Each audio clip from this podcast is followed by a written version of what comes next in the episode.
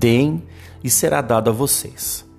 Uma boa medida, calcada, sacudida e transbordante será dada a vocês, pois a medida que usarem também será usada para medir vocês. Lucas capítulo 6, versículo 38. Quando lidamos com as frustrações e tristezas que as outras pessoas nos causam, fica difícil compreender a dimensão e o poder do perdão.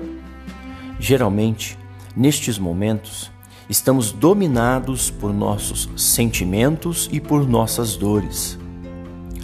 Liberar o perdão quando você foi ferido exige a prática do verdadeiro cristianismo, que na maioria das vezes só é vivido quando estamos na outra ponta, quando fomos nós os causadores do sofrimento, quando fomos nós que erramos.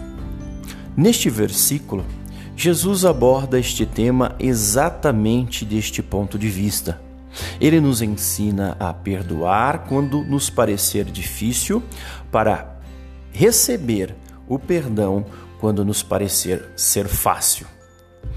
A verdade é que o processo do liberar e receber perdão exige de ambos os lados a prática do evangelho verdadeiro, do evangelho que aproxima as pessoas que erram, as tornando irmãs através de Cristo.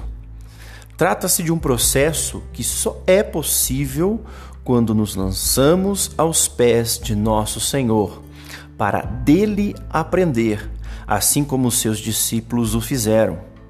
Afinal, somos discípulos também que nós possamos aprender com nosso Senhor a agir em ambas as situações. Que Deus te abençoe.